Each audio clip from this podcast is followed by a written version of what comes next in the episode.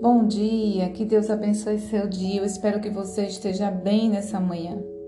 Espero que Deus te é, conceda o que teu coração deseja, que a vontade dele seja é, sempre na sua vida, prevalecendo em toda a sua forma de viver. Amém?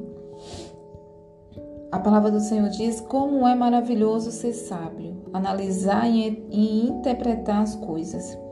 A sabedoria ilumina o rosto e abranda a dureza das afeições. Das feições. Amém? Isso é Provérbios 8 e 1. É, às vezes, as, é, temos dinheiro suficiente, temos dinheiro demais, mas não temos sabedoria. Não sabemos usar o dinheiro, usamos as pessoas, né, em vez de usar o dinheiro. E não sabemos como lidar com ele. Então não adianta ter é, o dinheiro se não, não saber usá-lo. Então a sabedoria nesse caso é mais muito, aliás, nesse caso não, em, em todos os casos, a sabedoria é mais valiosa do que a própria, do que a riqueza material. Porque se você tem a sua riqueza e você tem a sabedoria para administrá-la, você tem é, sucesso na sua vida. Amém? Muitas pessoas têm grandes é, é, riquezas, têm grandes capitais, mas é, não tem, não sabe lidar com ele, não sabe usá-lo e às vezes perde tudo perde a família, perde o seu maior bem, que é a sua família, pelo que tem, que é o dinheiro, e não saber usar. Porque a palavra do Senhor diz que aonde você coloca o seu coração, ali está o seu tesouro. Se você coloca o seu coração no dinheiro, é ali onde você vai depositar sua confiança no dinheiro. Mas o dinheiro, ele é um material. Você tem hoje e não pode ter amanhã.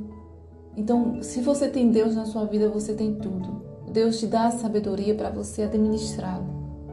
Amém? E que Deus abençoe sua vida, onde você estiver, você possa ser abençoado pelo Senhor. Que Deus te dê a sabedoria, que Deus te dê o discernimento e o entendimento sobre essas coisas. Amém? Seja abençoado pelo Senhor. Eu digo para você, não desanime diante dessa é, situação que estamos passando no mundo que eu acredito que tem muitas pessoas que me escutam fora do Brasil. Eu estou falando no mundo. Não desanime, porque todas essas coisas têm que se cumprir, têm que, têm que acontecer para que a palavra do Senhor ela se cumpra e que Jesus volte para buscar a sua igreja. Por isso que precisamos estar prontos, por isso que precisamos estar atentos, é, na certeza do Deus que servimos, para que a gente não venha se contaminar com essas coisas que está acontecendo no mundo inteiro. Amém? Se contaminar, eu digo assim, contaminar sua mente, deixar se desanimar, se entristecer, se desesperar, porque o mundo não mostra é, dias melhores, mas o nosso Deus, Ele é o Deus da salvação. É Ele quem nos salva diante dessa situação que estamos vivendo.